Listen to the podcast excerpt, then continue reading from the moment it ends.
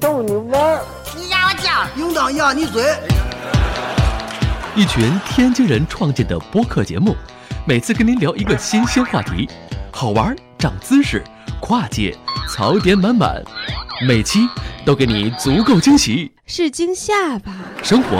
旅游、科技、理财、八卦，众多轮值主播，总有一款适合你。不要嘛！我是王姐，津津乐道，分享体验，享受生活。二他妈妈，你快拿大木盆来，我可赶上这波了。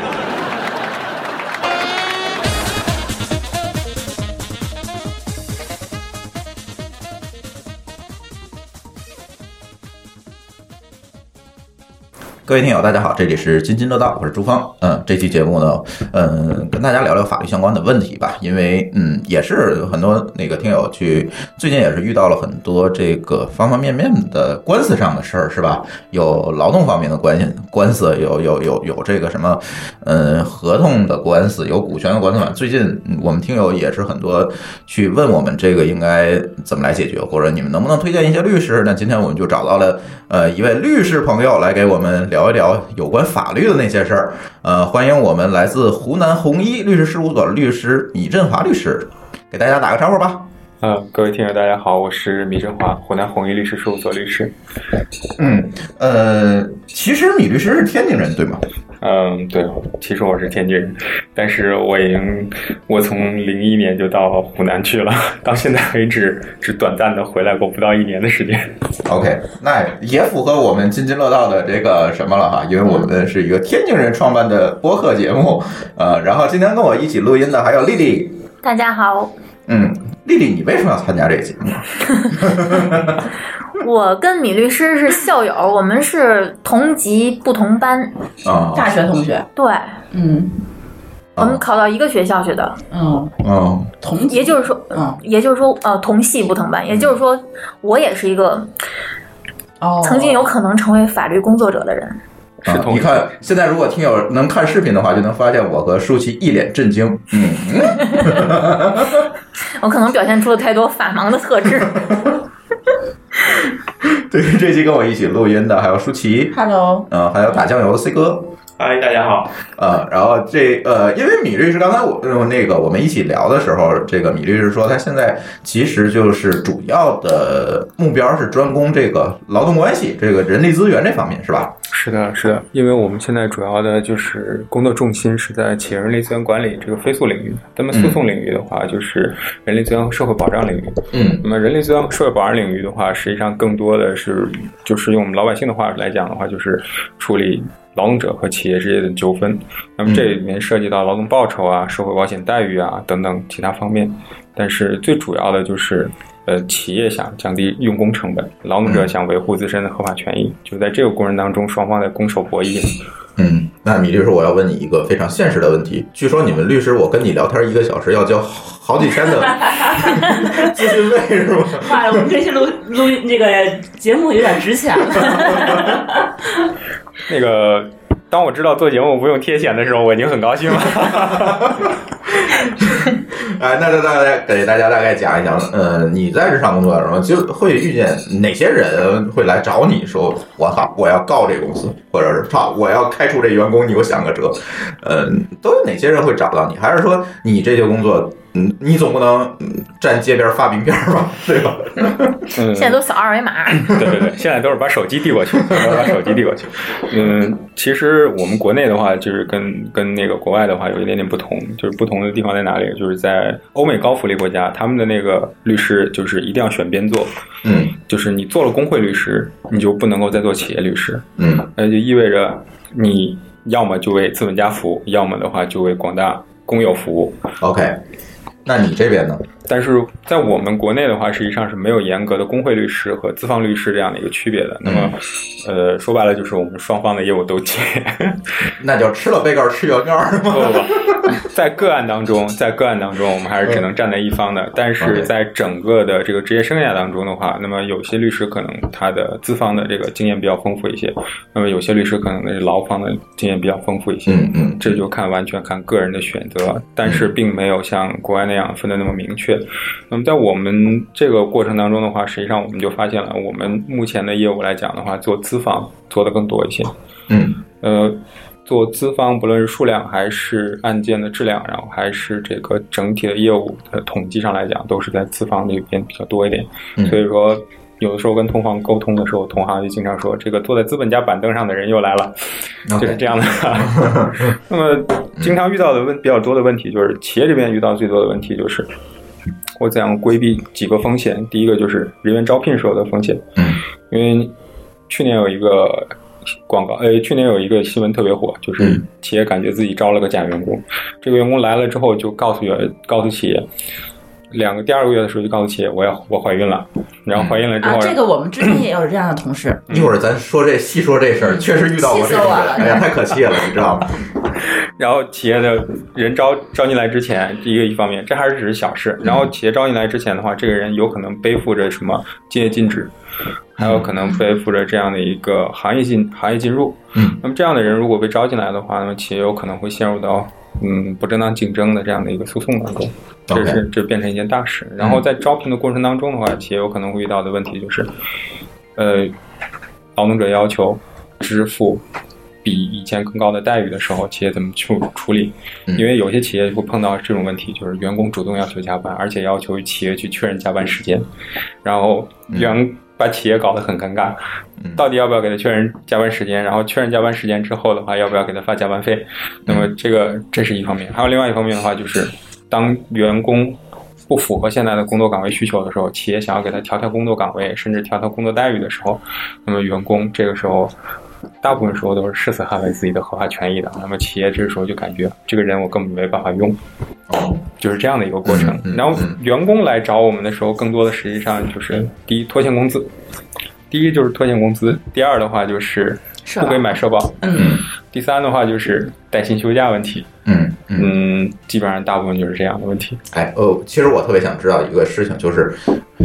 嗯，所有劳动纠纷里面，你觉得最终找到律师来让律师帮助他处理的这个比例有多少？就是咱说普通劳动者，咱先不说资方那一边，嗯，从我们的个人感受而言的话，我们认为劳动争议爆发之后，真正下了决心来找律师，最后又成功找到律师的，应该不会超过百分之四十。对，因为就很多人就跟我说这这样一个观点，打官司也没用。还不如发条微博呢，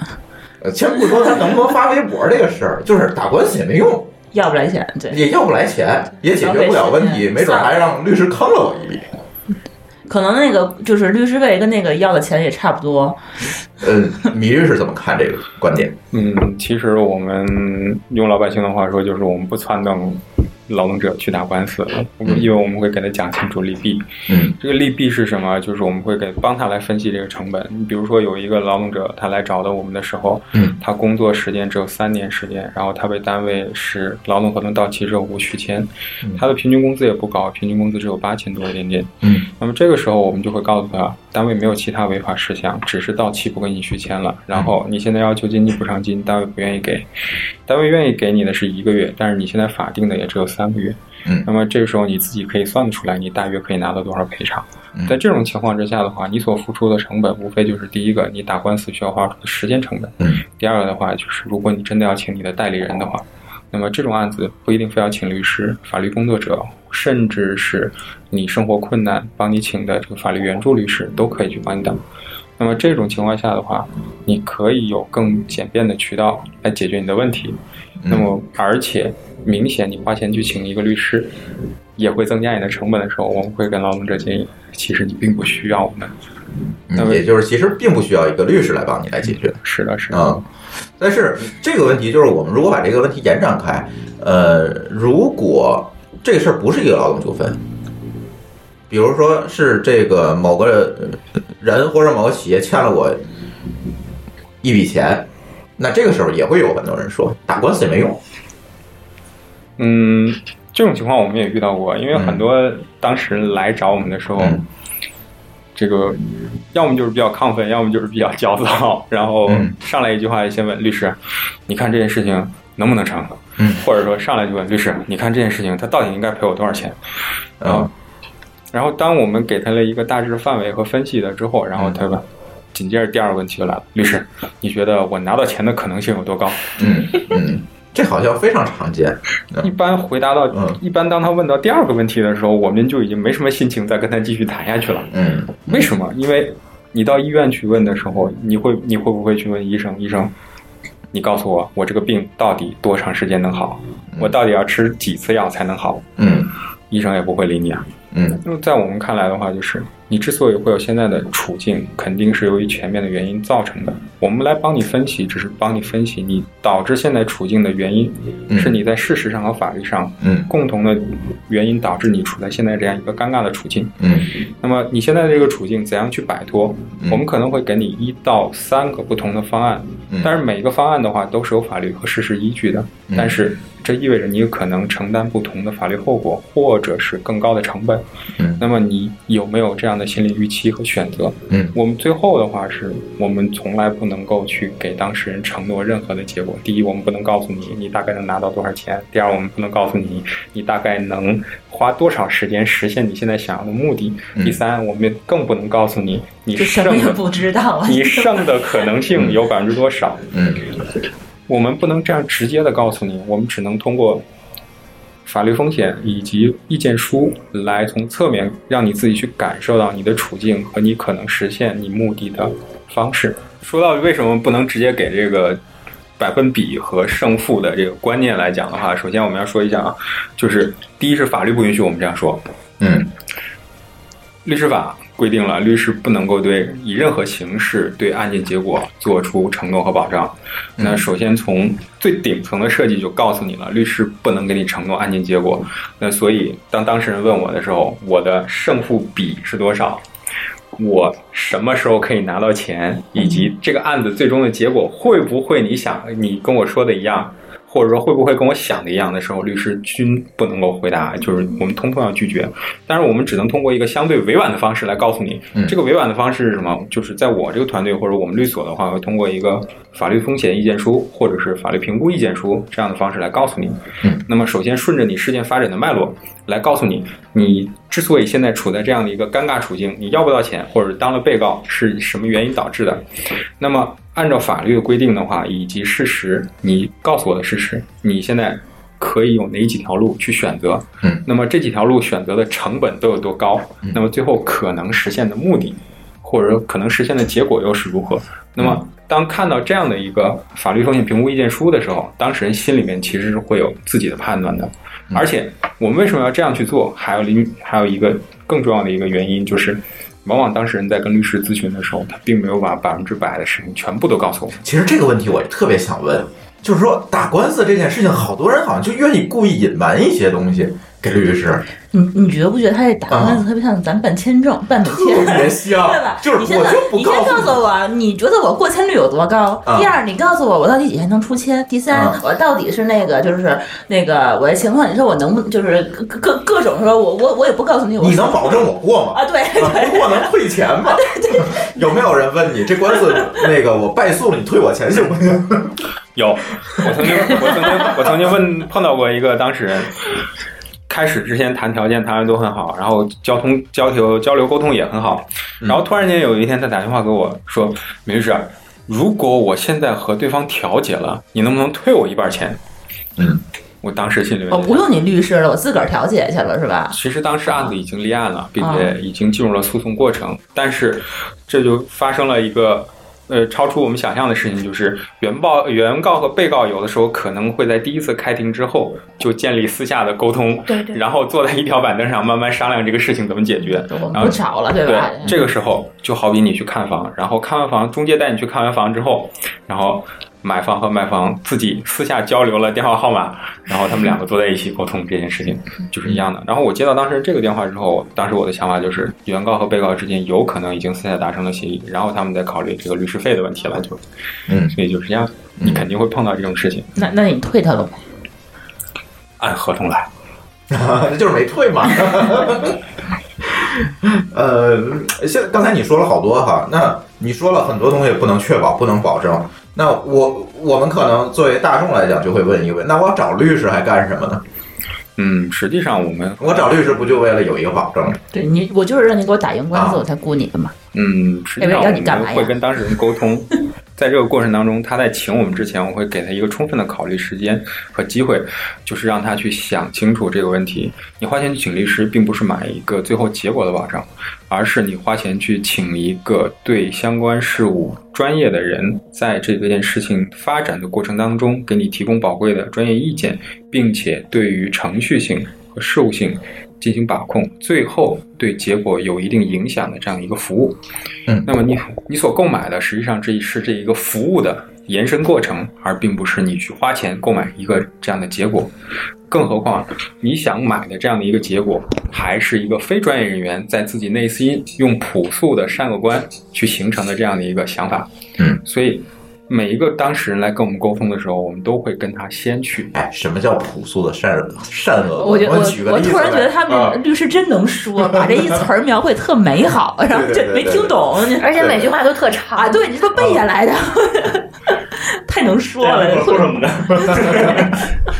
我们特别就是特别担心的，就是或特别害怕的一类的当事人，就是在他心中已经有非常强烈的就是是或非、黑和白的这样的一个观念。他、啊，这那你要这么说我就明白了，他来找你的时候，就是一句话，第一句话上来，律师，我被人骗了，我被人骗了多少多少钱，但是实际法上律上还没定呢。他就对，但实际上、这个过程是什么？你还没有告诉我，你也没有告诉我这个中间发生了什么事情。你上来就告诉我我被骗了，我被骗了多少钱？那么这个时候我们心里面是存疑的。嗯，那么这就引出来另外一个话题，就是说我们经常和我的同事们去说，就是作为一个好律师，不要百分之百的信任自己的当事人，嗯，一定要在看到客观证据之后，再做出自己的独立判断。当然，这个时候也是能当举事个例人子喜欢吗的。？能举个例子吗？嗯，你不信任他，你怎么给他代理呢？就是说你会觉得说他这个案子，嗯，他说的可能跟事实不太一样，是这个嗯我意思举一个例子啊，在我职业的时候，我曾经碰到过一个当事人，一个劳动者来找到我们，呃，他是一家工厂的生产主任，他来找到我们的时候，和和我们说的是。他在就职期间被拖欠工资，并且企业一直没有跟他签订书面劳动合同。嗯，要知道，在签订书面劳动合同这件事情是有罚则的。所谓的罚则就是，如果一个员工入职超过三十天之后了，还没有和企业签订书面劳动合同的话，那么从第三十一天开始，企业是要开始向他支付二倍工资的。也就是说，嗯你发过的工资要再发一遍。那么这个时候，我们就认为这个事情属于一个比较严重的事情，因为他的平均工资也很高，已经达到了三万多一个月了，已经超过了平均工资水平了。嗯啊那么这个时候，那么在起诉的时候，也就是申请仲裁的时候，肯定要把这一项作为一个重点的请求事项来放在里面，嗯并且列出详细的计算公式来进行要求。嗯那么他从入职到离职一共是十一个月的时间，那也就意味着就一嗯直没有合同。对用人单位要给他发十个月的双倍工资，嗯，哦哇塞，有的即有的便打考虑到感觉 啊，即便考虑到。呃，超过当地平均工资水平的时候啊，是三倍封顶这件事情，这个数字也很可观嗯了。你是不是就辛苦，就是很开心的接下来了，是吧？ 当时我的助理是很激动的啊， 有 钱可赚，来个大声的。 但是在案子开庭的时候，这件事情又发生了一次逆转。在当庭是吧？对，发生了一次什么逆转呢？就是当我们提出这项诉求的时候，用人单位非常信心十足的告诉仲裁员说，我们签了书面劳动合同，但是这个人在离开公司的时候，利用职务之便把他的书面劳动合同从公司拿走了，但是我们有其他证据。当时我就想，企业来诬陷员工离职的时候偷走劳动合同的事情也是有发生过的，但是企业一般都是没有办法去举证的。那么这个企业有什么办法？后来我发现，企业举证的时候举了一份在开发区备案的劳动合同，啊，也就是说，根据当地开发区的要求，所有员工在入职的时候签订书面劳动关系，并且将复印件备案在开发区人力资源管理部门。那么在备案的同时，要核对原件并且盖章。嗯那么企业出示的这份备案合同，至少证明了两件事情：就签过合同，最起码是。第一是签过合同，嗯第二是合同真的被员工拿走了。哇塞，所以有的时是候不是气得脸都绿了？有的时候打劳动争议官司也挺像谍战剧的。然后这件事情过后，嗯，这个当事人再也没有接过我电话，那 OK，那他他律师费付了吗？没付。哎，真想说说哎，书不对似呀、的。啊那你为什么不先收律师费呢？因为这个案子是约定的是，呃，半风险代理，嗯也就是前期费用是非常低的，嗯然后啊赢那么了以后期的的话是按照他的代理所得的提成来做的。哦那么这是一个半风险的收费方式，嗯因为劳动争议官司里面涉及到劳动报酬的这个是不能做全风险的，嗯所以我们只做了一个半风险。那么他只付了一个非常低的前期费用，然后后期的费用应该是在劳动官司呢官司打完之后，然后从他所得的赔偿里面进行按比例提取的。哦那么在第一次开完庭之后，这个劳动者就再也没有接过我的电话了。嗯这个那就应该是这劳动者可可能也不知道备案这个事儿，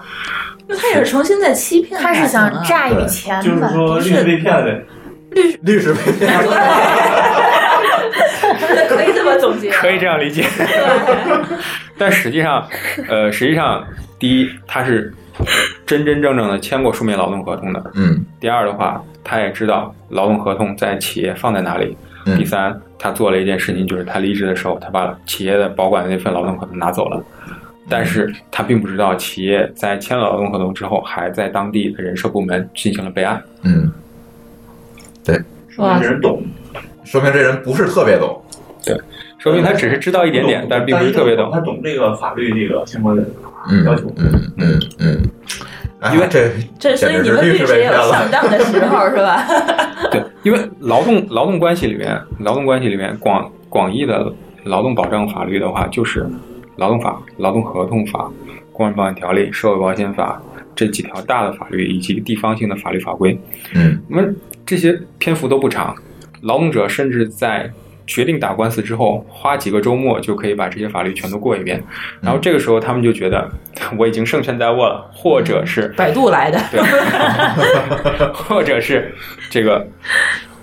法律是偏向我的，嗯是向劳动倾斜的，应该照顾我，我是弱势群体。嗯那么这个时候，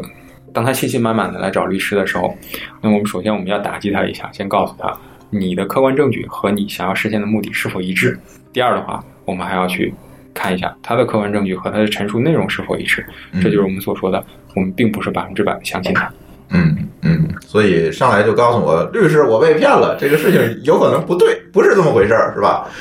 嗯，那只是你的感受，所以是这样，咱这个话题还说回来是吧？呃，所以这个打官司这件事情，第一不是说，嗯、什么事情你都可以通过打官司能够有效的解决，你可能还有一个投入产出比的问题。再有一个呢，是不是我们可以认为，如果这个事情我知道打官司，还是应该打官司？嗯，是的，因为首先诉讼它是有成本的，一定是有成本的。呃，很多人说，哪怕去申请法律援助，你还是有时间成本的。嗯这一点是当事人一定要自己考虑清楚的，你能否承受这个成本？嗯这是你自己在诉讼之前要想清楚的一个问题。第二的话就是，你自己要衡量你所投入的和你的回报，也就就是你的你认为的回报是否能够一致的这样的一个问题。嗯那么实际上，律师为什么咨询也要收费？实际上，律师就是在咨询的过程当中帮你纠正这个错误观念。嗯有很多人认为他来的时候认为我一定可以实现我的目的，或者达到我的诉求，但是当他咨询了律师之后，他会发现哦，原来中间有这么多的条件限制，或者说。原来在条件限制了之后，我达不到之后，我可能还会陷入到更深的麻烦里面去。嗯那么他这时候有可能就会放弃。但是实际上咨询的话，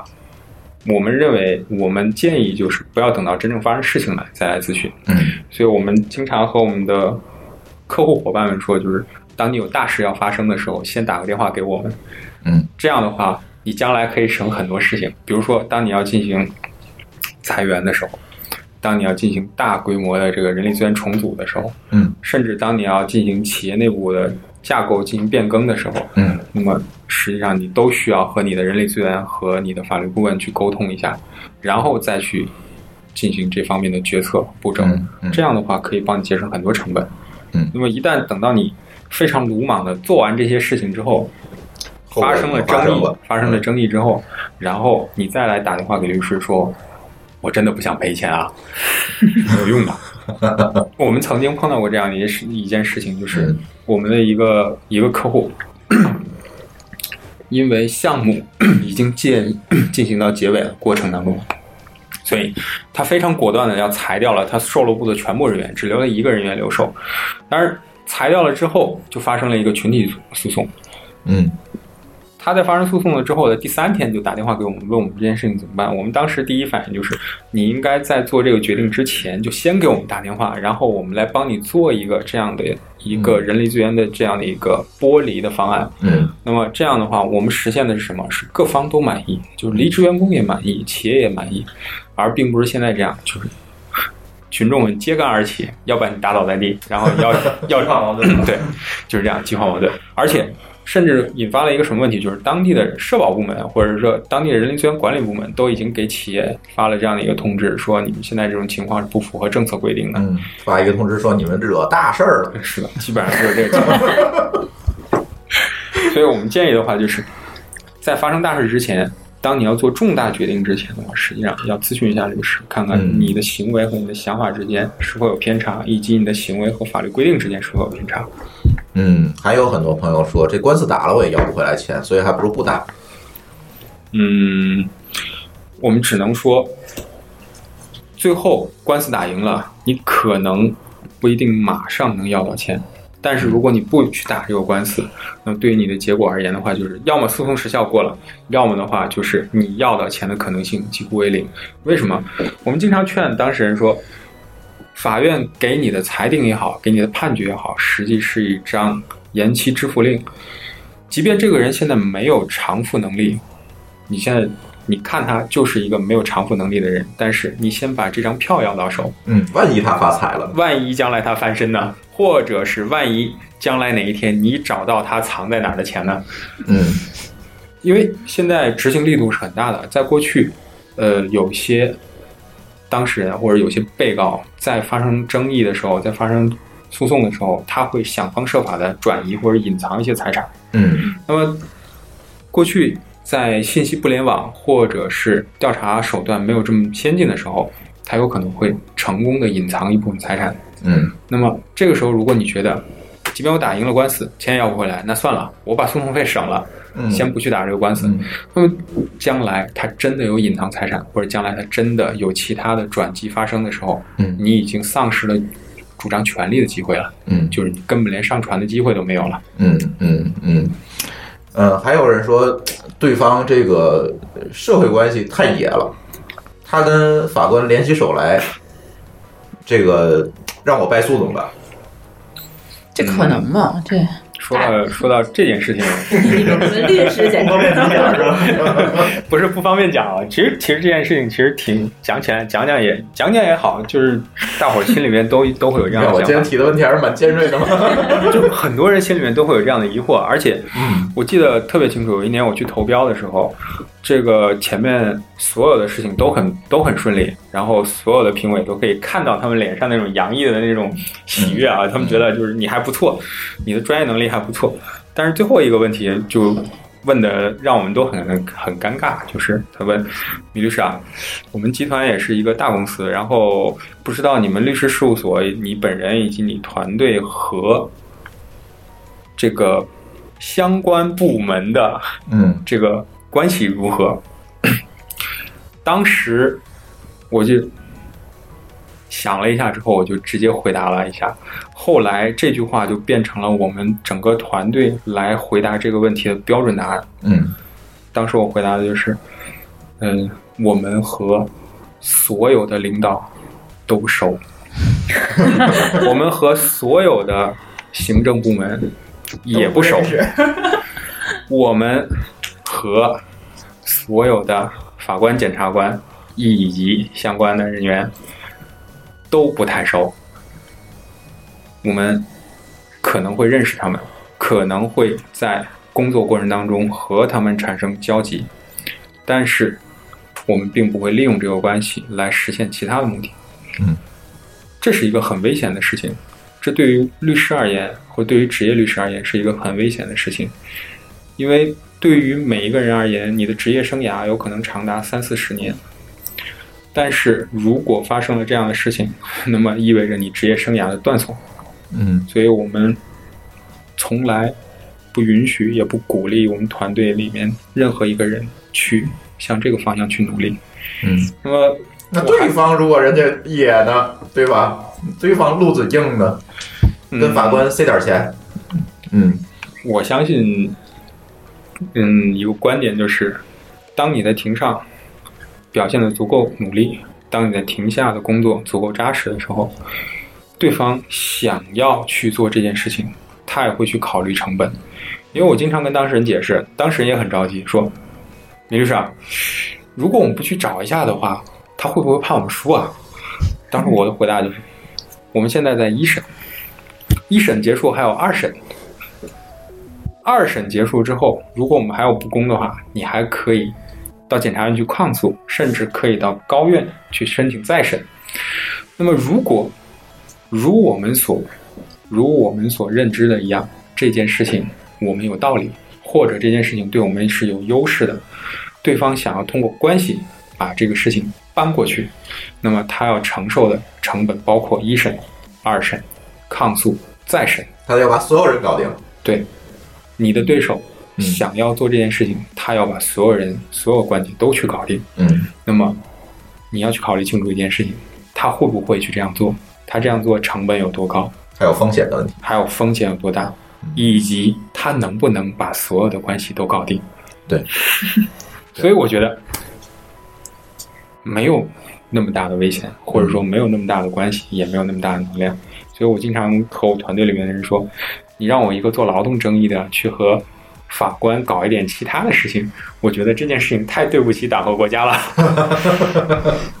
嗯，我能理解你的意思，所以给我们听友们一个呃提醒，还是说，嗯，你遇到事情，首先要评估一下这件事情我值不值得去通过法律手段去解决。第二，如果我们评估结果说这事儿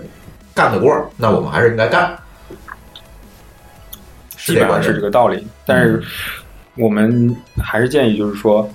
你评估的时候是在法律允许的范围之内评估，而不是要去评估法律之外的手段 啊！对他应该去找律师评估嘛，对吧？嗯，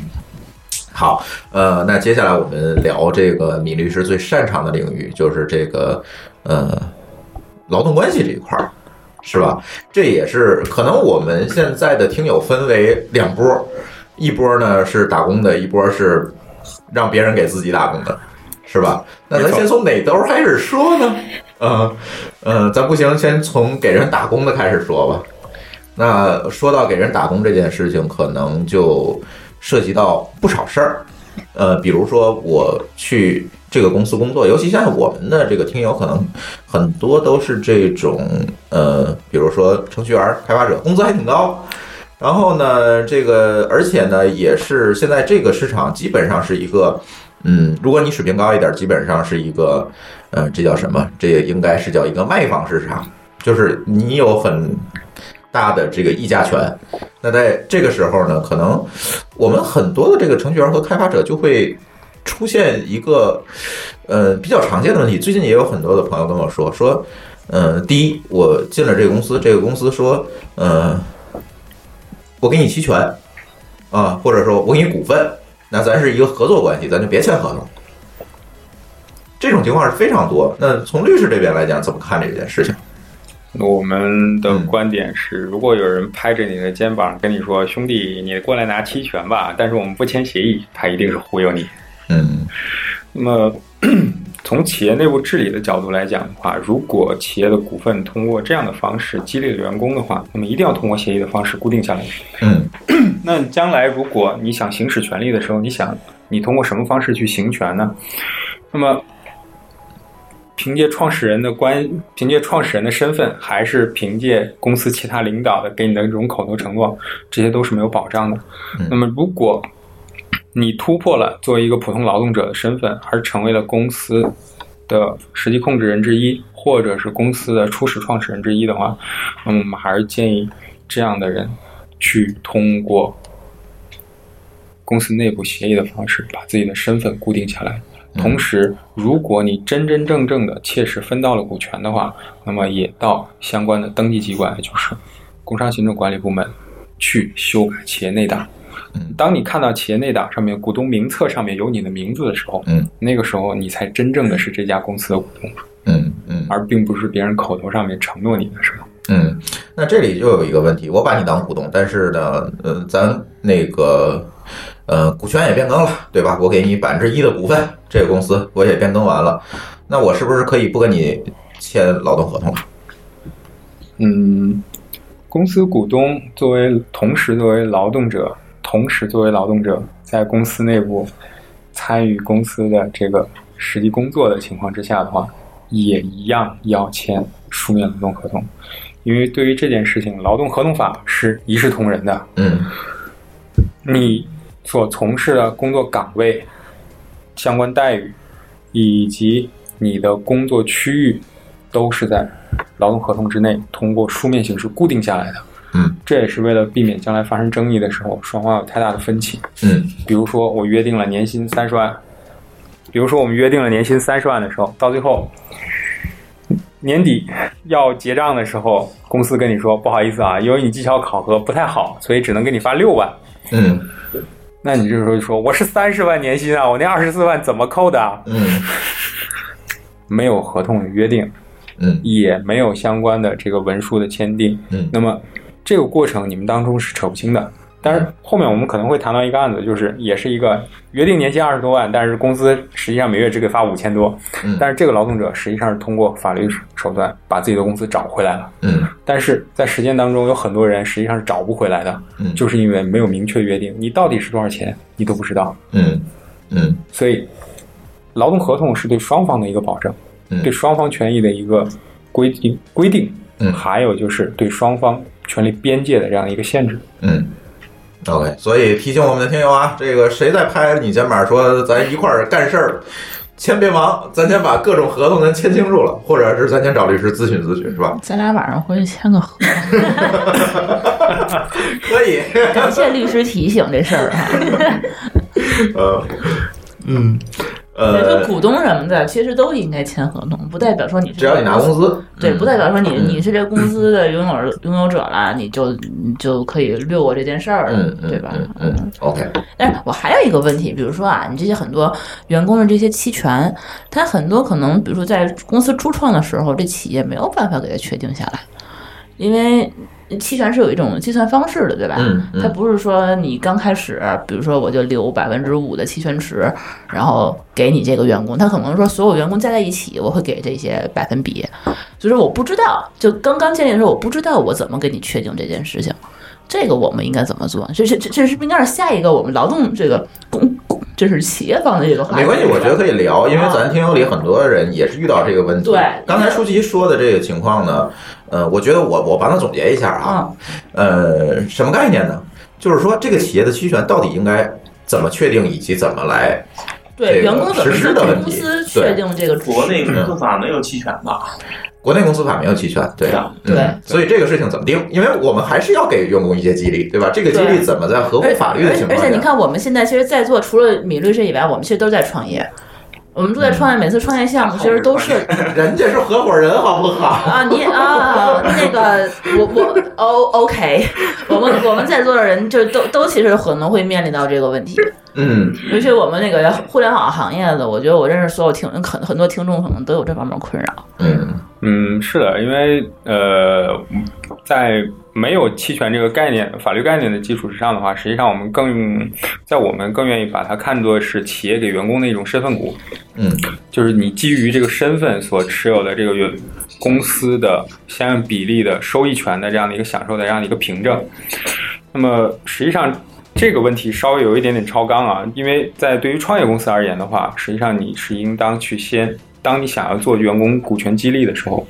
这实际上是一个员工股权激励以及股权架构设置的这这不样是一个律师专的项。活儿，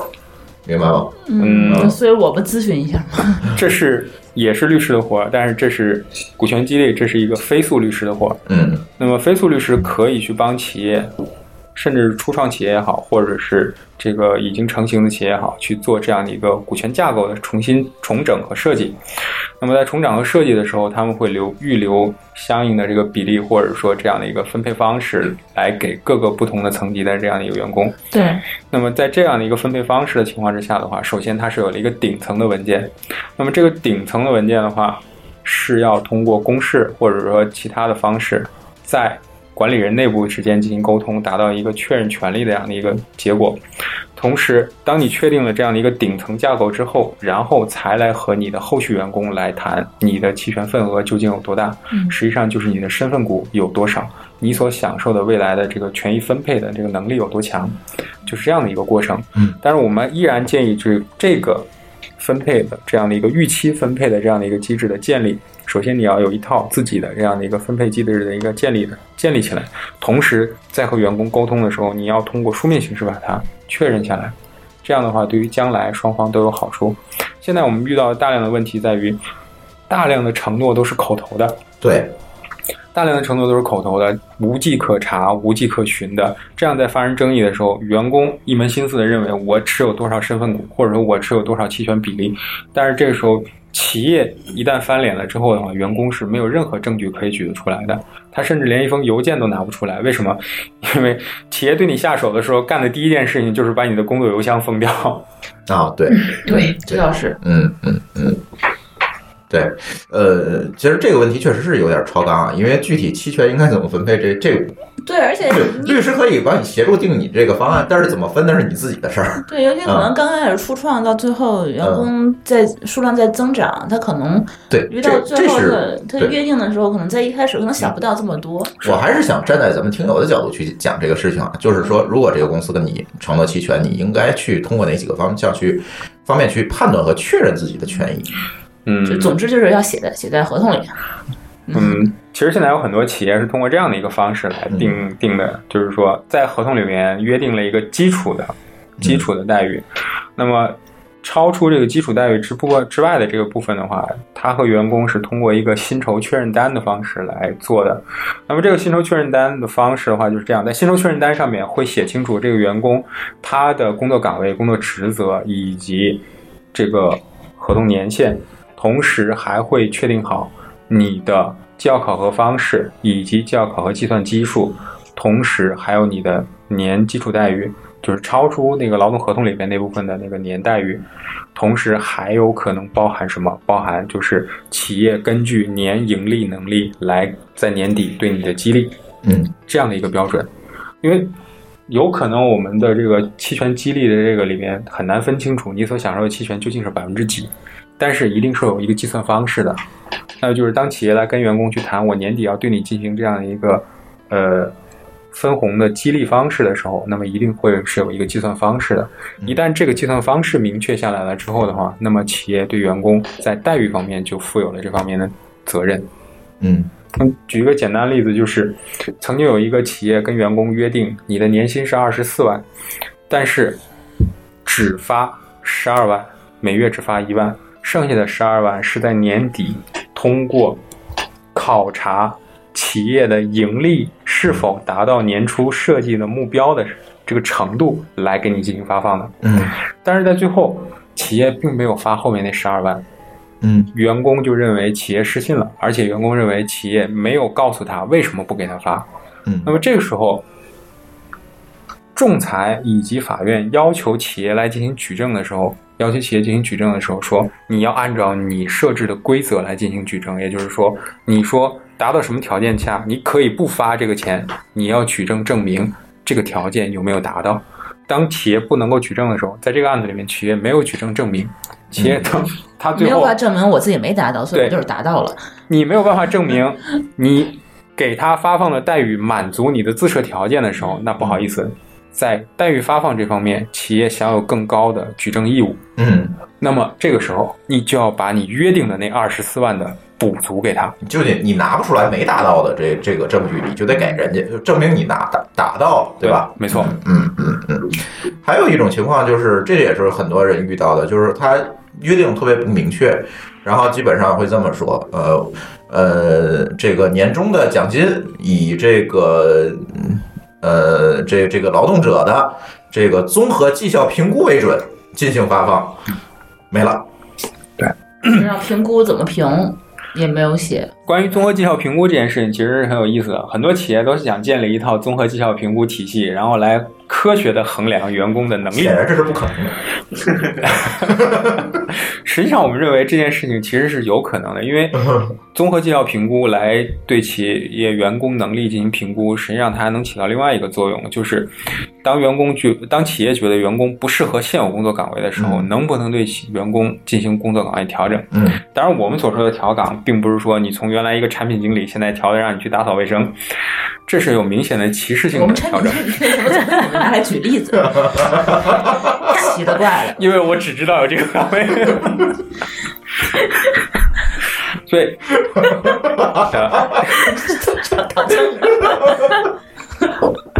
对，建立一套科学的这个呃考核评估机制，是我们所推崇的这样的一个方式，来衡量员工究竟符不符合现有工作岗位需求，同时也对于他的薪资待遇。以绩效考核那部分进行考核，但是现在很多企业往往没有做到几件事情。第一件事情就是，考核标准到底是什么，没有固定下来。嗯第二的话，你考核标准固定下来之后的话，有没有通过公示的方式让员工知晓？那么很多 很多很多企业在举证的时候，到最后发现员工根本就没有看到过所谓的绩效考核标准，嗯，既没有签收，也没有送达，更没有他们公自己示。内部定的，没有对通知员工，有可能。这就好比说，我要发个通知啊，但是通知内容是什么，我不告诉你。嗯。对这件事情就肯定是不行的。所以，这咱就直截了当说，如果这个合同里是这么约定，那员工是不是就有权要求自己的这个，嗯，年终奖金？嗯，如果合同里嗯面只笼统的写了啊年终绩效考核是绩效考核标准来定的话，对，而企业又没有绩效考核标准的话，对，那么这个时候要要考虑的一个因素就是这个年终奖是不是普发性年终奖？嗯那么如果是普发性年终奖，也就是说在员工手册或者劳动合同里面说了，就是说这个是一个普发性年终奖的话，那你就必须要发给他。嗯如果企业还有另外一条规则说，比如说企业说了，企业可以决定是否发放年终奖、嗯这个问题的话，那么你的年终奖就有可能会有问题了。明白了。嗯，就是比如说我约定了这个年终奖是全年工资的，就是比如说就是一个十三薪嘛，嗯就是全年平均工资的，呃就是一个月的工资。那这里约定了，然后后边一条写以综合评估为准，那这个时候你就可以找他要。对如果没有给你这个评估的方法的话，如果你入职的时候，企业就说了我是十三薪， 对，那么很显然，十万前面那十二是你每月的工资，后面那个十三是你的年终的普发性的年终奖。嗯但是如果企业没说，只是说按照月发放什么工资待遇，嗯那么同时年终奖是企业经营情况而定的话，那就意味着企业并没有答应你，他要普发年终奖。嗯嗯嗯，懂了懂了。还嗯有一个问题啊，我之前遇到过的，比如说我入职的前两年，他都给我是发，比如说就是发十三薪，是固定工资。到第三年的时候，他突然进行了内部改革，他说我要把你们的工资拆成绩效加加普通的这个，就是就是普基本工资加绩效。就是他跟我当时约就是签的合同的那个内容，就是工资已经是不一致的了。这个时候我应该怎么做？双方应该重新订立劳动合同。双方都该请律师过一 下。嗯，就是说我们应该再重新约定一下这件事情，不然的话我就不答应，是这意思吗？嗯，其实并不是这样的，因为企业在内部管理的时候，实际上是有一定的自觉权的。嗯这嗯个自觉权的话，就是我决定按照什么待遇标准给企业进行工资发，呃给员工进行工资发放。嗯比如说，我现在约定了这个工作岗位啊，还还是要说产品经理啊，可以，没问题，我不会。比如说企业在第一你就年，说我就行了啊、 OK 企业在第一年和你签订劳动合同的嗯时候说，你这产品经理工资就是一万五、但是那个时候企业还没有引入绩效考核机制。对，但是在第二年，企业决定引入绩效考核机制，嗯，那么你的基本待遇还是一万五，不，他可能只是不过比一如说万五被拆了，不，呃呃，不，他可能会说，比如说我基本的工资是给你一万块钱，嗯，然后那五百块钱是情况是你的那绩效500，块钱呃对，那嗯五千块钱是你的绩效再发给你，嗯，你很有可能的话，他可能不发给你了呃，是这样的，啊，就是当你的基本工资从原来的一万五变成现在的一万加五千的时候，嗯，那么这种情况之下的话，实际上应在我们看来是企业行使内部自自我管理的这样的一个权利的行使的过程。嗯，那么究竟这个一万五和后面这个一万加五千的这个方式合不合理，要看企业的绩效考核机制设置是否合理。那也就是说，这个绩效考核机制设置的时候，如果设置的时候明显就是员工无法达到，或者说它就是一个纯为扣钱这样的一个设置的这样的一个过程，那么在通过进行民主公示的这样的一个过程当中的时候，啊、在进行民主公示的过程当中的时候，员工是可以表示不同意的，嗯，员工是可以表示不同意的。同时，如果企业在行使自决权的过程当中，它设置了这个绩效考核机制，并不是恶意的，并不是恶意的，也就是并不是一味的去削减员工待遇的话，那么这时候企业通过内部管理机制的建立的过程，设置这样的一个一万加五千的这样的一个过程，实际上是合理的，因为它并没有打算通过这个制度去。但是，一般这种情况都是为了讲工资。对，就是他可嗯能会说，呃，一般情况下你们都可以评到五分啦，就是说员啊工对对都可对以拿到，但是这但实际上到下个月就变成三分了。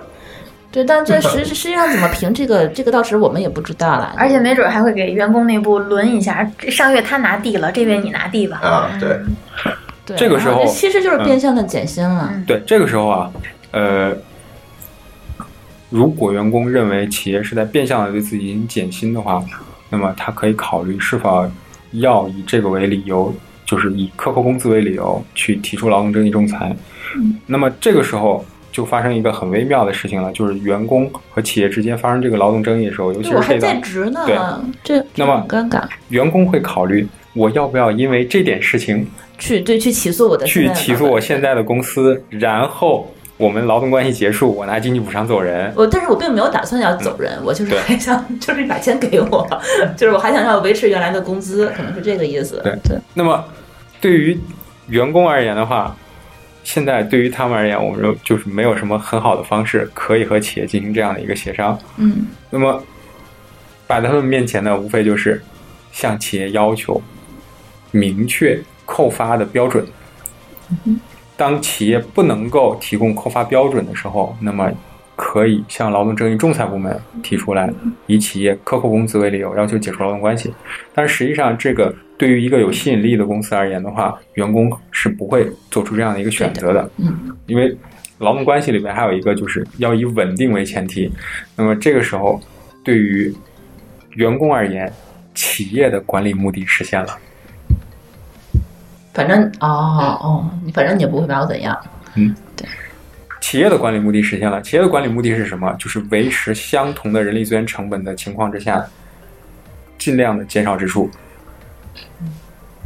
这就是看屁股坐在哪边了。嗯啊，咱上半节屁股先坐在劳动者这一边哈，首先说，行，嗯，就反正就是你可以告压的，对，你你如果还想要有 工就作看你跟公司谁更强势。就就是说你要不是一产品经理，你是一个高级开发工程师，核心开发工程师，哎，这个时候可你们能俩码农可以不说话，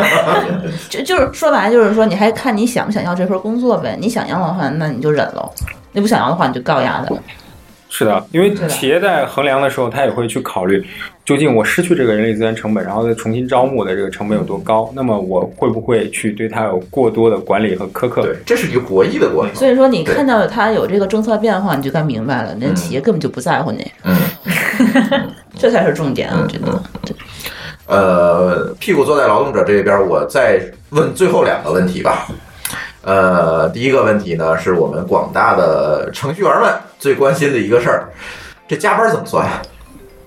我们都是无偿下班到十二点，对啊这怎，么九九六这事儿怎么算？人公司就跟你说，嗯互联网公司哪有不加班的了？哎，对对对对对对，互联网公司哪有不加加班的班不是啊？很正常的吗？对啊而且都没有要求你早上打卡，嗯，对，好多人早上都不打卡的，有打卡的中午，中午到，然后半夜才走。啊，那种咱就不说了，他就是有打卡，要求你必须九九六，哦，九点上班，九点下班嗯打卡，然嗯后一直连上六天。还是挺多这样的。对，现在已经有一个人受不了，被我拉拉过来做区块链来了。还有逼是吗？ 呃，首先我还真不知道啊，就是说那些那个特别伟大的九九六的公司里面那个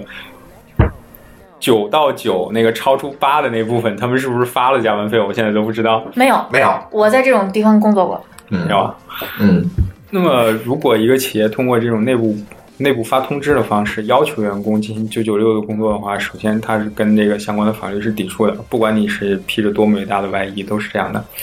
那么。如果企业以内部邮件的方式要求员工开始这种九九六的工作模式的话，等于是企业确认了，就是每天从早上九点到晚上九点这十二个小时的时间里面，你是在工作的。嗯，而且结合你的，而且如果可以和你的打卡记录相结合在一起的话，那么可以去两个事情相互印证证明。一方面是企业要求，另外一方面的话，我也确实每天从九点到九点进行两次甚至四次的打卡，那么我的工作时间是充足的。那么这个时候是完全可以找企业去要加班费的。那么怕就怕的是一种方式，就是企业用软性的方式要求你进行这样的加班我，口头通知他又不给你进行确认。嗯，那么不是我就下周月一个月了，嗯就那种那么这样的情况下的话，劳动者往往手里面只有上海办打卡记录，而没有其他的东西。当没有其他的东西的时候，关于加班费的举证要求的时候，我们国家的这个劳动劳动法律里面关于加班费要求的这个举证是要求劳动者来举证的。那么现在对于劳动者的举证要求里面，仅仅有上海办打卡记录是不能够作为加班的证据来使用的，嗯你还需要什么？还需要至少两类证据。第一类证据的话，就是企业给你做的这个加班确认单，因为有些企业里边，你这个加班，企业是会给你用一张加班确认单的这种书面形式进行确认的。比如说，我今天加班三小时，昨天加班四个小时，没有。还有另外一种方式的这话，就样是的肯定没有确认嗯嗯单。确认单也就交给财务、交给 HR 了，也不在我手里嗯对。，还有另外一种方式的话，就是企业通过通知的方式告诉大伙儿，现在工作模式已经调整为九九六了，请大家从哪天开始遵守。那这种方式的话，等于就是以这种内部通知的方式规定，我们以后都是用这种工作模式了。嗯那么超出正常工作时间的都要按一点五倍算，那么法定节假日加班的要按三倍算，休息日加班的要按两倍算，嗯，这这两个条件是并的关系，都得要并列关系。啊都也就是得现在需要劳动者有嗯手里面如果只有只有延时工作的打卡记录的话，只算凑够了一半儿，嗯还有另外一半儿需要去拼。那两个是二选一，对吗？对，那两个是二选一，嗯，但是一般都没有，我一觉般得都没有，一般对，都口头通知一下九九六了，这怎么办？一般都没有。口头通知你一下，那个这个国庆节七天 on call，我二十小时我怎么算？告诉你自个儿， 自个儿罚自个儿。咱不说你那创业的，咱 先说咱劳动者。劳动者如嗯果其实要想保护好自己的合法权益的话，就是首先打卡记录你要拿到。有些企业里面，我看到就是有些劳动者在被用人单位扫地出门之后，他连打卡记录都拿不这到。样在 HR 那里嘛嗯，对，对就是这个点的话，就是你一定要保存好这个东西。你日常可以接触到的，就是上下班记录的话，你要保存好。实际上还有另外一点的话，就是呃，如果人力资源采用的是口头通知的方式的话，建议大伙儿在内部信息、内部邮件沟通方式上再重新确认一次，嗯或者是通过这种微信啊或者钉钉这种方式确截认图一次。，嗯嗯，那么这种方式可以帮你保留相关的证据。嗯，就是我在心机的那个问一下 HR，、这个咱这九九六确认哦吗？你录音 啊，对吧？录音可以吧？嗯，录音的话实际上是可以，但是录音的话，很多很多时候录音并不被采信，并不是因为里面内容不真实，而是因为录音的过程并不规范。实际上，呃，我们建议啊。就是说，如果能通过书面方式重新确认的话，就不要采取录音这种高端手哎，段。我再问一句，微信这事儿能作为证据吗？呃，电子信息证据的话，现在对于新的民事诉讼过民事诉讼当中电子信息采信的这样的一个标准来讲的话，嗯只要可以确认事实，并且确认各方身份的这样的一个微信聊天截图是可以确认的，可以作为事实认定的依据来使用的。嗯嗯嗯嗯，那么在这个过程当中，关键还是取证手段的一个问题，就是能否确认双方身份。你不要这边一小白兔，那边一大灰狼，对啊，这然后俩人在一般聊不，都是这样吗？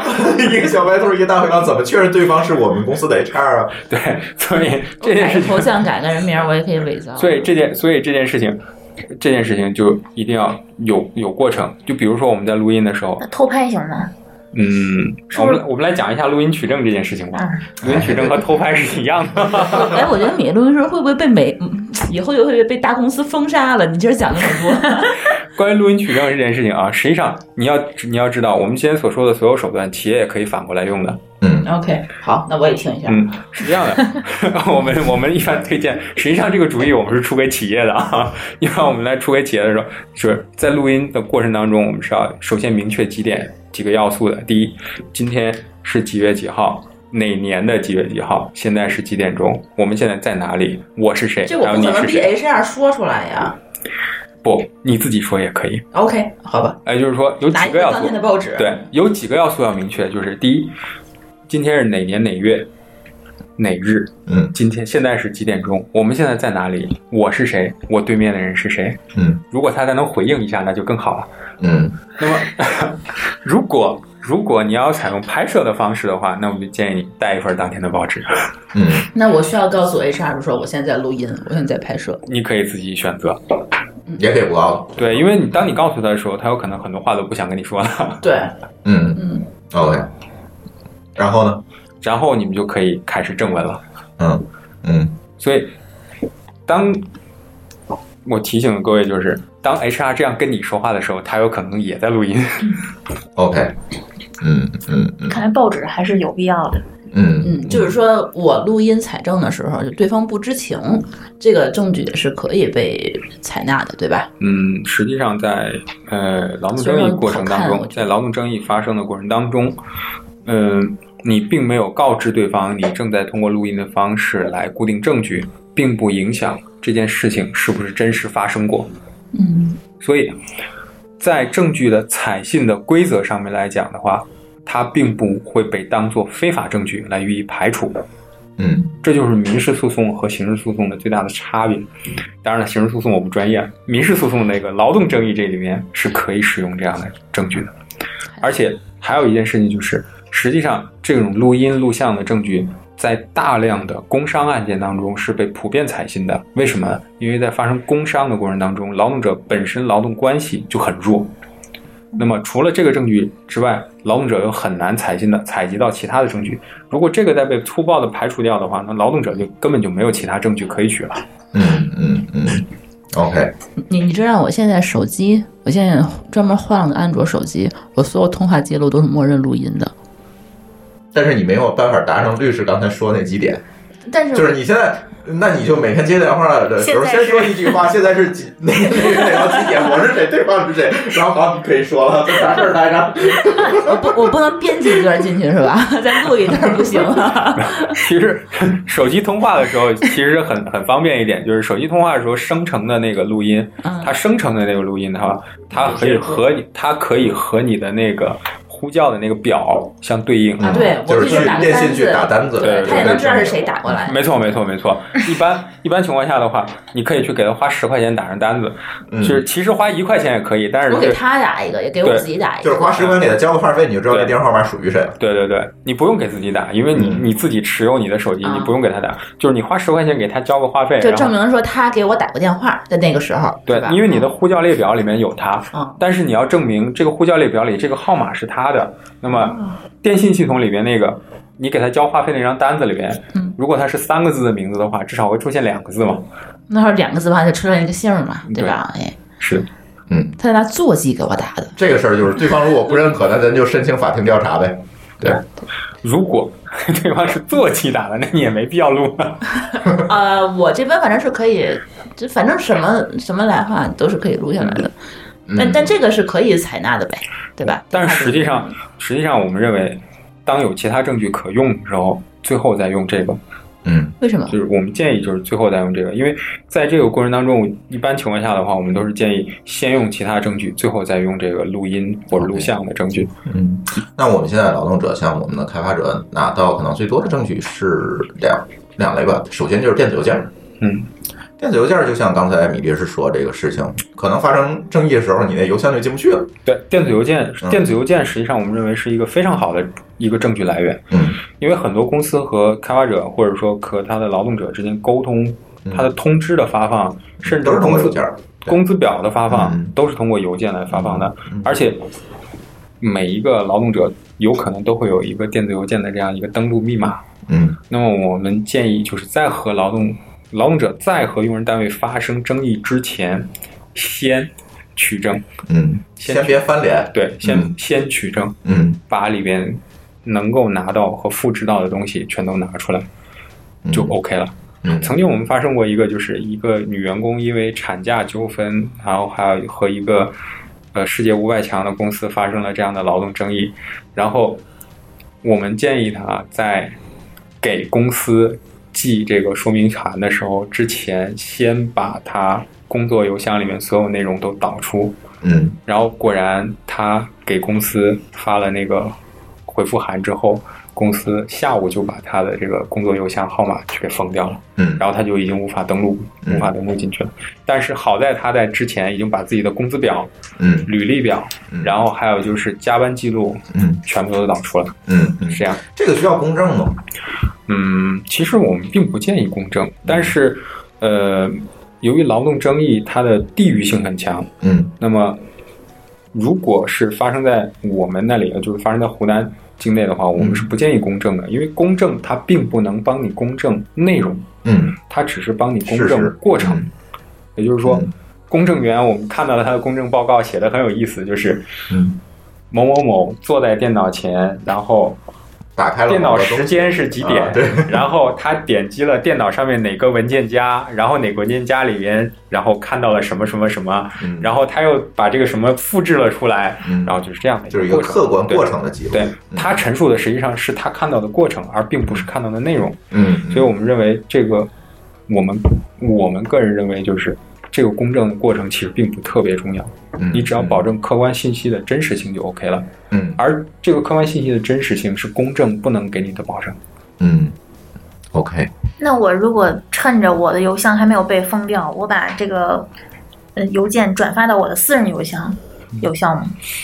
嗯，有只要效。有那个来往的记录有效就可以。因为一般情况下，我们是默认你很难，你很难去伪造一个这个邮件转发的这样的一个抬头和结尾的。而其实也且啊很好伪造我也觉得，啊。而且还有一个问题就是，你即便转发到你私人邮箱里边了，服务器上面会留下痕迹啊。但是这服务器在企业内部啊，它可以删啊。呃，企业可以只可以删掉自己的，但是我的私人邮箱这边这边的服务器它是控制不到的。解释不哦多，这这是对，这是你不会，我觉得 邮件运营商，你你指的是？对啊，邮件运营商其实是可以伪造的。你你要相信啊他这们么高科技啊把能的！你 你你们那个来，律你师们的，雇我们当技术顾问吧。你们律师的 IT 能力需要加强一下了。我工作的第一个公司那个也，呃，邮件服务器就是我搭的，完全搭在自建的服务器上。就说我想改什么东西，这事儿你们就说我想怎么改就怎么改，对，而呃甚至我可以伪造一个没发过给一个月之前没有发过给他的一个邮件，没有问题。 对，你因为你服务器的时间也是可以改的。嗯，这一会儿下来节目 我比来如，说，对我我我我可以改，我现在今天我就可以发一个二零一七年的邮件。新世界的大门打开了。这个事情太可怕了。对，我看你怎么取证，我气死你！ 就所以说，所以说这个事儿，那个用第三方这种企业邮箱的话，其实是更安全的。第三方是指腾讯、 QQ 阿啊里什么他们的。这对，种就托管在第三方那种。对这种这种邮箱是改不了的。但是如果企业完全自建对，的邮咱箱的话，咱不能再展开，一会儿咱节目下来展开这事儿，不然它就跑题儿了。对对对， 幸好我用的是 QQ。 这 QQ 也有问题，一会儿咱咱下了节目再说。对这个，我们听友如果有兴趣的话，也可以具体咨询那个米律师和我们啊，这个咱就不多展开。再有一个，开发者可能会留下来的一些证据，可能会是我的这个。呃，这里就很有意思，就是可能这里又引申出来很多问题啊，就是说，嗯，开发者留下的记录可能是我的生产的结果，对吧？我的劳动产出，那这些劳动产生很可能就是以这个计算机代码的形式来体现的。对，那这些劳动的结果可能会是保存在公司或者某一个位置的这个服务器上。那这个时候矩阵其实也会面临跟电子邮件一样的问对题。我我有问题的话，我先把你电脑封掉，对连你公司我都不让你进，对，你根本就没有办法去取证啊了。这个时候有这个怎么我们应该办啊怎么处理呢？嗯，这个时候就让你们重新感受到签订书面劳动合同的可爱之处。嗯，其实当你们发生劳动争议的时候，无非就是这样：第一，有还是没有劳动关系；第二的话，我的待遇应该是多少？你究竟给我足额发放了没有？第三的话，我的社会保险你是否按照我们约定的方式去缴纳的？嗯当然，社会保险这里多说一句，哦，就是为什么有的为什么有的人是按照最低标准去交，而有的人是按照这个实际工资标准去交，这就是我们国家社保政策的一个问题。我们国家社保政策规定了，可以按照当地基数的百分之六十到百分之四百去缴纳。嗯，这个有上限和下限。对，有下限和上限，这就导致了在这个上下限幅度范幅度范围之内，都属于按照政策可交纳范围。嗯那么还有一个问题就是，我的这个我提供的这个工作成果，我提供的这个工作成果究竟是属于谁的问题？嗯当然，这个后面这个问题的话，实际上已经和劳动争议关系不大了。嗯那么前面三个问题的话，那么说白了，劳动合同都可以解决。那么嗯我们建议劳动者保存的最最好的证据是什么？就是第一，劳动合同；第二，你的工资表。嗯如果你没有工资表的话，或者没有工资条的话，那就保存好你的这个工资发放的银行流水记录。嗯那么，如果你碰到一个公司既不跟你签劳动合同，还现金发工资，那你就要小心了。嗯嗯嗯，这明白了签证都不好办啊，这现金发工资。但是现在就是有很多公司会扯这个事情，所以说，呃，律师的意见说，这扯这个东西是没有意义的。比如说，有公司会扯，你看你这一个月都没干活，我为什么要给你发工资？嗯，这句话其实说起来挺流氓的。嗯就是我们认为，我们经常这样开导公司，公司经常跑过来愁眉苦脸的跟我说：“律师啊，这个人啊，当初招过来的时候说的天花乱坠，结果弄过来之后发现屁也不是。”嗯然后我们就说：“老板，你要坦然的面对人力资源成本。你当初招他来的时候，你给他承诺了啥？现在不能够随意的去变更。嗯当然，除了一点之外，可以做到，那就是你们建立了一个完整的，我们刚才说的嗯考核体系。这个考核体系要做到什么？就是你去评估它究竟是否合适嗯它的招聘岗位，而且在你的劳动合同里面还约定了，当评估体系告诉你你不适合现在工作岗位的时候，企业可以给你调整工作岗位，嗯否则的话，企业是不能够以你没干活为理由来不给你发放劳动报酬的。希望我们每我们这期节目每一位听友都能听见，就是这这种问题，我就是我们的几乎每周都会有人问我们，真的，啊，就是，嗯，嗯那个签合同了，也发工资了，但是我就觉得你干的不好，所以咱降降工资吧，太多了，这很正常。真的太多了，对，从理论上来讲的话，我们认为劳动合同签订之后，嗯劳动者有以下几个事项就是基本固定的了。嗯第一，我给谁干活，嗯就是我用人单位是谁；嗯第二，我在哪里干活，嗯我在哪里干活的话，就是我干活的活动区域。嗯，你像我见过的最大的活动区域的话，就是整个北非地区。我天呐，非洲啊， 对，北非还是北非地区，就是整个北非地区都是你的工作场所，你只要带着包去就好了。这是个鹿还是是个动物吗？ 我们民族是品一牌个的长颈鹿， 我们民族品牌的销售啊，明白了吧？ 那么还有就是我的工资应该是有多高， 嗯还有就是我的职级待遇是有多高，嗯以及我的社会保险在哪儿交，嗯按什么标准交。嗯那么这些都在劳动合同里面进行的确认。嗯，那么将来发生变更的时候，只要是这里面约定的要变更，那么都要什么？劳动者只要记住一句话，就是都要征得劳动者同意。嗯也就是说，你可以不同意，嗯你可以明确的告诉企业说，老板，我觉得我干的还挺好的，嗯工资不能降。嗯那么曾经有一个劳动者就是这样，她怀孕之后，企业以她怀孕之后工作能力降低为理由，要给她从人事管理岗位调整到迎宾前台。那么，而且还给她下发了一个书面通知，说因为你工作能力有限，所以要现在给你调岗。你收到通知之日起，即日到新岗位去报道。然后这个员工说：“我要去上洗手间。”然后他在洗手间给我打了个电话，然后我就跟他说：“你在通知上面写一行字，叫我不同意。对，我不同意公司要求我调整工作岗位的通知要求。”然后签上名、签上日期、拍个照，然后就可以回原岗位坐着了。 然后，但是公司可以通过什么？公司可以通过施加压力的方式，让这个员工在企业里面待得非常不舒服。嗯我们每个职场的人都会感受到职场的压力，它来自于各个方面，来自于你的同事、你的工作，还有你的老板。嗯那么压力也是企业在进行人力资源管理的时候一个非常重要的武器。那么这个员工后来也是承受不住压力，就给我打电话，然后我跟他说，你可以跟企业请假，先休产假，把产假里边可以在产前休的那部分先休掉。嗯那么，然后如果你的身体还有不适的话，那么你可以开出病假条来的话，可以继续休病假。嗯如果都不行的话，那么你还可以去请求事假，嗯无薪事假。嗯，那么就在这样的一个过程当中，双方拉锯度过了三个月的时间，然后这个员工一直在病假和产假当中来回的徘徊，到最后企业企业忍耐不住了，所以这事儿就看谁先怂是吧？不，企业忍耐不住了，谁先怂和谁先冲动嗯都是一个问题。企业先冲动了，嗯企业给他发了一个解除劳动关系通知，嗯，认为那就他赔钱吧。认为他没有到新岗位去报道。嗯但是这个时候但是孕妇哎，啊，但是这个时候，企业认为他严重违反劳动纪律，没有到新岗位去报道，然后跟你解除劳动关系，然后也是合理合法，有依有据啊。而且企业，我还跟你说，企业也请了律师的，嗯那么企业给他发了这个通知之后，然后我就跟员工说，那么你现在可以放心去休假了，等你生完孩子之后我们再来。为什么要等到生完孩子之后呢？因为生完孩子之后，他的产检费用、生产费用才会明确下来。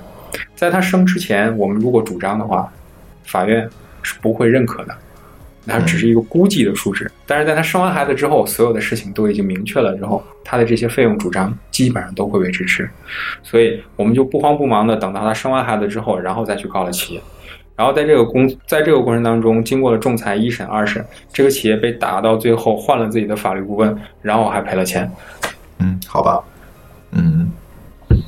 我大概明白这个路数了。嗯，不知道各位听友没明白没有？已经说的很明白了啊。嗯，呃，最后一个问题，还在回味，我觉嗯，得最后一个问题，最后一个问题，最后一个问题啊！关于劳动者的最后一个问题啊，这个先先屁股坐在劳动者这边，对吧？呃，其他的其实我们就不多说了，因为米律师给我写了一个大概三万字的提纲，我我我我最后决定算了吧， 正反面儿的那 种对，正反面儿那种，最后我决定算了吧，不然咱们变法律讲座了。那个工伤和社保这两事儿咱一块儿讲吧。可以，啊，呃，我工作期间得颈椎病了，算工伤吗？我天天写代码，坐电脑跟前儿，嗯，颈椎出问题了，这算工伤吗？嗯，天天我拿脖子在那儿写粪字儿都解决不了，键盘手，嗯那个过劳肥、嗯，鼠标手、啊颈椎病，嗯，还有我近视还加深了一百，还有就是退行性病变引发的腰椎间盘突出，哎，这还真有，这这些通通不算。哦，好我吧猜，到了，但是，我曾经办过一个，我曾经遇到过一个，就是腰椎间盘突出算工伤的案例，就是，呃，在我的整个的职业漫长的职业生涯当中仅有的一例，嗯就是这个人他并不是退行性病变，嗯呃，为了这个事情，我还特意去买了一本书，叫做《外科学》，这个是医学院学生的教材，嗯他告诉了我们，就是腰椎间盘突出爆发原因有三种可能：一种是突然发力，另外一种是突然突然的震荡或挤压，还有一种的话就是退行性病变。嗯，那么《工人保险条例》里但面是这本书我也有，工伤保险条例里面说了，就是所有的退行性病变类的都不能够认定为工伤，但是前面两种在工作过程当中所引发的可以被认定为工伤。就是日积月累的不算，然后我突然，比如上班时间搬个重物就算，哦是的，如果闪了腰了就算。如果姿势掌握的好的话，搬砖和搬水桶都是可以的。哦，啊，对，那这是这 OK，就是长期积累下来的毛病呢，不能算工伤，对吧？对，因为对于我们而言的话，我们国家的职业病防治体系是有一个职业病名录的。嗯，那个职业病名录里边，它侧重的是有毒有害物质接触类职业病，比如说尘肺病，比如说吸肺病，比如说这个甲苯类物质的感染、中毒、嗯这一类的。我们国家的这个职业病防治里面，大部分侧重的是这种有毒有害物质和有毒有害环境的接触类职业病所导嗯致的。呃，对于这种日积月累的这种， 目前还没有， 目前还没有。 OK，那咱再说个那个情况吧。我这个是退行性的腰椎间盘突出，工作时间太太疼了，把我疼死了，这算工伤吗？嗯，这个是是是怎么个疼？疼死在办公桌前了，哦从此哦心脏病发了，是真死了，不是啊不是疼死我了。对，是死了。哎，这个有可能。我为什么这样说呢？因为《工人保险条例》第十五条第一项规定了，工作时间、工作岗位、突发疾病死亡或突发疾病经抢救无效四十八小时内死亡的嗯视同工伤。那么，如果你突然间把自己疼 死了，是不区分发病种类和发病原因的，只死了这一个结果对，只要在公司只看结果。对，哎呦，哦，所以要死好地方啊！对，哦那那就是说，工作期间，然后突然想不开自杀了，那也得工伤赔。啊、不，哎，这种确实是有。我来说一现在下很啊多企业遇到这，个，我来说一下后面这个问题啊。嗯， 《关于保险条例》里面，我们认为核心的十四、十五、十六、十七、十怎么九，背这么熟啊？现在干这个的对 呀，哪条哪行都背得下来。那个过了十四、十五之后，第十六条说的是不认不予认定情形。那么有几个情形：第一，饮酒的；第二，吸毒的；嗯第三，自杀自残的。那么这三个要有认定和判定的标准是什嗯么？饮酒要有血检标准，要有血检检验单，嗯也就是说，这个人如果你想以这一条来不予认定工伤的话，要有他的哎，那酒被精客测户验单。喝死了也不归工伤管，呃，开始抓头发了，那个这个问题我们后面再解决这个啊。这个问题我们后面再说，让我先把这三条说完。 抬杠的这都属于呃，对于吸毒的，对吸毒的要有公安机关的那个认定嗯认定结论，那么自伤自残的要有也要有公安机关的认定，也就是说，公安机关对于自伤自残会有一个呃结果认定书，就是嗯我们通常所看到的一个一个人。呃，不明不白的，就是说，在一个公共空间里边发生了这种命案，嗯那么公安机关会出具一个排除他人啊，就排除他杀对和排除自杀的可能性的这样的一个死亡认定。嗯嗯那么，如果公安机关在你的死亡认定上面认定了你属于自杀或者自残，嗯那么也不能够被认定为工伤。 ，OK，所以自杀不算，他杀算对吗？呃就我在这上着班呢，突然外面跑过来一个人不认识我，把我给砍死了。那嗯是刑事案件，刑事案件里面不是工，伤了这刑事案件里面也有可能和工伤竞合。嗯那么关于这件事情的话，实际上是《工人保险条例》第十四条里面的一项规定，那么就是在工作时间、工作场所内因履行工作职责受到暴力伤害，认定为工伤。但是，对于这条的解释，各个省的高院是有不同认识的。为什么有不同的认识？就是因为对字面意思理解出现了一些偏差。到底是因为履行职责出现遭受暴力伤害，还是你在履行工作职责时受到暴力伤害？嗯这是两个完全截然不同的因素。对，那么现在从目前的呃有典型案例的高院的反馈的案例来看的话，大部分时候我们还是强调两者之间因果关系嗯，也就是说，你履行工作职责和你遭受暴力伤害之间要有直接的因果关系。嗯 而像刚才这位同学所说的，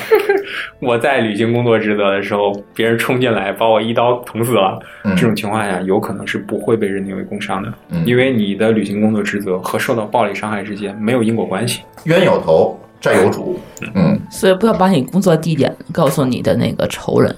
不要给公司惹麻烦。啊少发点朋友圈就可以了。 我都不带定位的，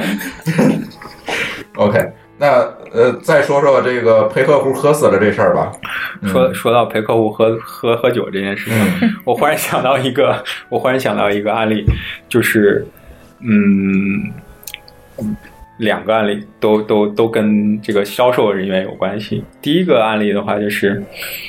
有一个销售人员晚上周六的晚上和客户一起喝酒，喝完酒之后回到家里边，然后父母在房间已经先睡了，然后他妻子在洗衣服，在阳台上晾衣服，然后小孩也睡了，然后这个时候，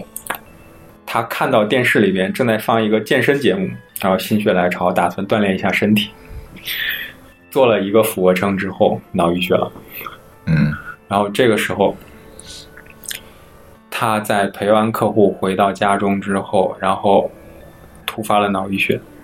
结束了工作，嗯结束了工作之后，突发回家之后突发脑溢血，是不会被认定为工伤的。嗯那么还有另外一个，那么比如说我在和客户喝酒的酒桌上面，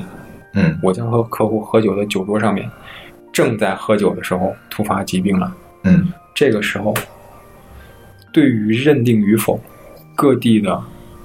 工伤认定部门和法院都是有很大的分歧的。嗯那么实际上，工伤保险条例里面是为了照顾和保障企业员工的合法权益。这个员工的合法权益是正常的工作和休息，嗯而目前在和客户陪酒这件事情上面的性质认定上面，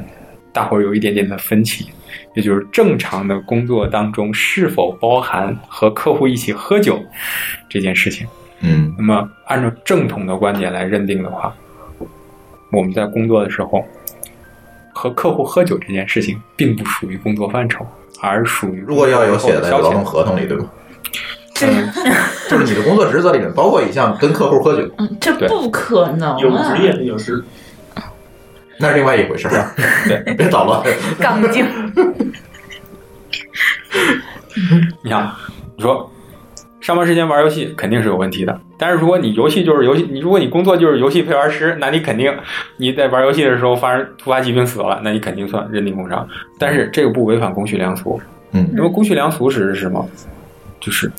大伙儿普遍意义上认为的良好习俗、良好社会风俗。嗯那么，和客户喝酒这件事情，究竟算不算良好社会风 俗？嗯那如果不喝酒，我们就在那儿酒桌上吃饭，我没喝，然后呢，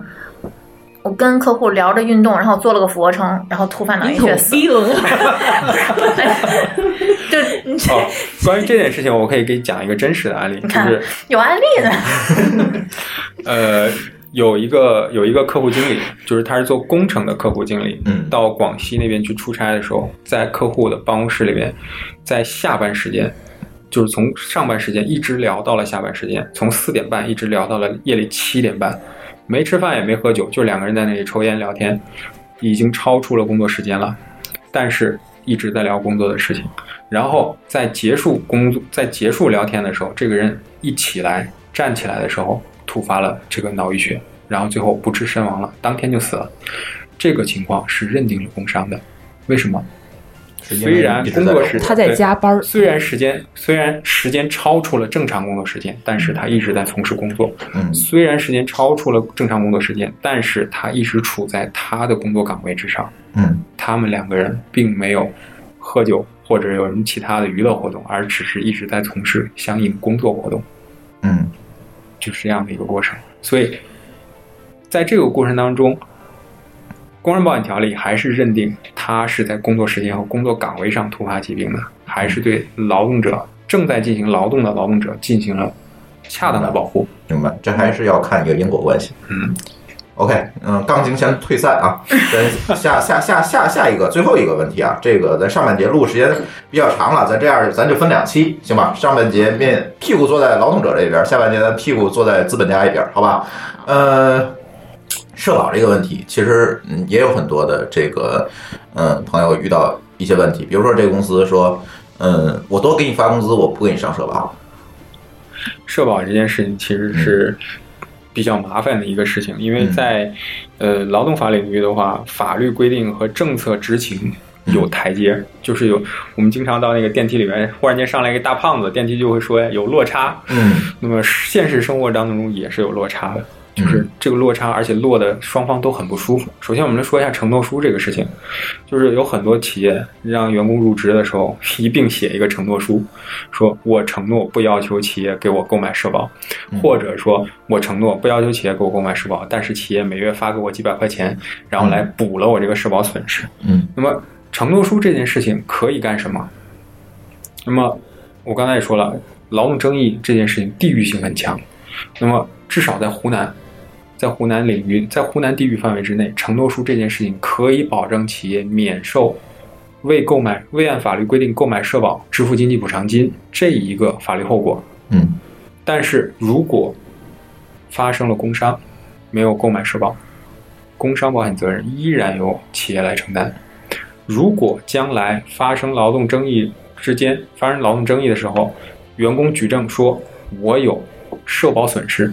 这个社保损失，比如说大病医疗损失，或者说失业保险损失，那么员工的要求依然会得到支持。嗯嗯，那就意味着这张承诺书只能起到一部分的风险防范作用。只能让企业在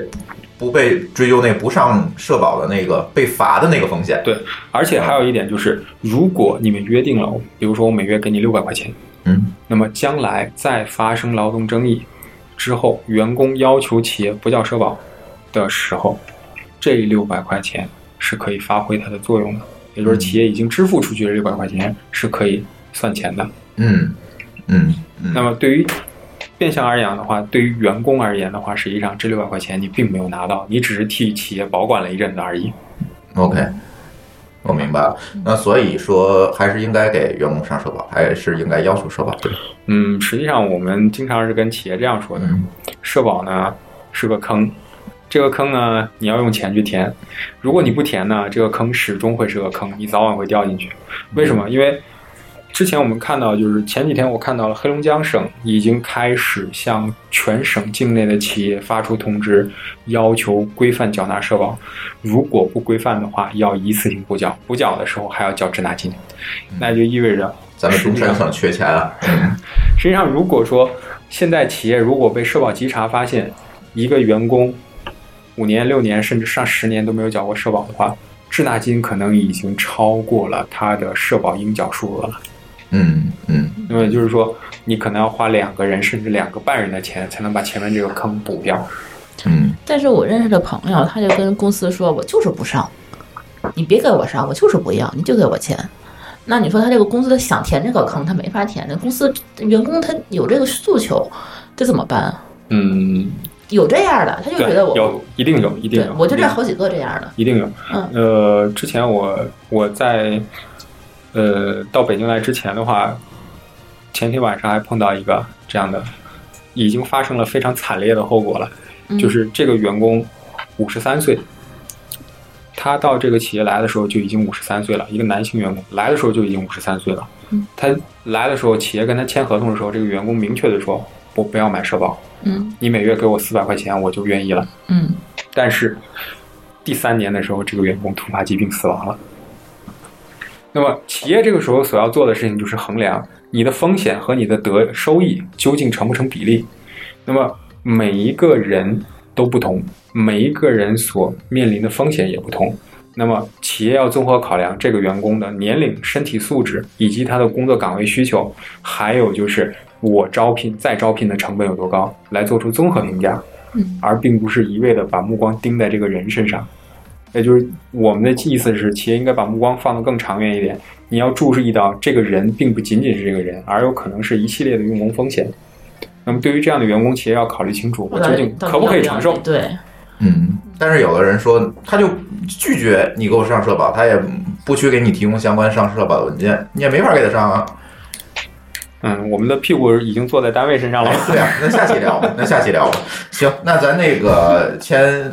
这期先截到这儿，时间也挺长了。然后下期咱屁股坐在资本家这边再聊一聊。我估计在座的几位可能，哎，下一期的问题会多点儿，是吧？ 对，这个都是一个互相这个，就像刚才李律师说，这都是互相一个博弈的过程嘛，所以也不希望我们单独的说一方的这个对责任和义务，我们也要聊一聊相对一方的。呃，行，那我们这个上期节目我们就先截到这儿，感谢大家的收听，下期再见。拜拜。 Well, the night has come and the land is dark and the moon is the only light we'll see. No, I won't be afraid. No, I won't be afraid. Just as long as you stand, stand by me. So, darling, darling, stand by me. Oh, stand by me. Oh, stand, stand by me. Stand by me. If the sky that we look upon should tumble and fall, or the mountain Oh, Oh, eh, oh, oh,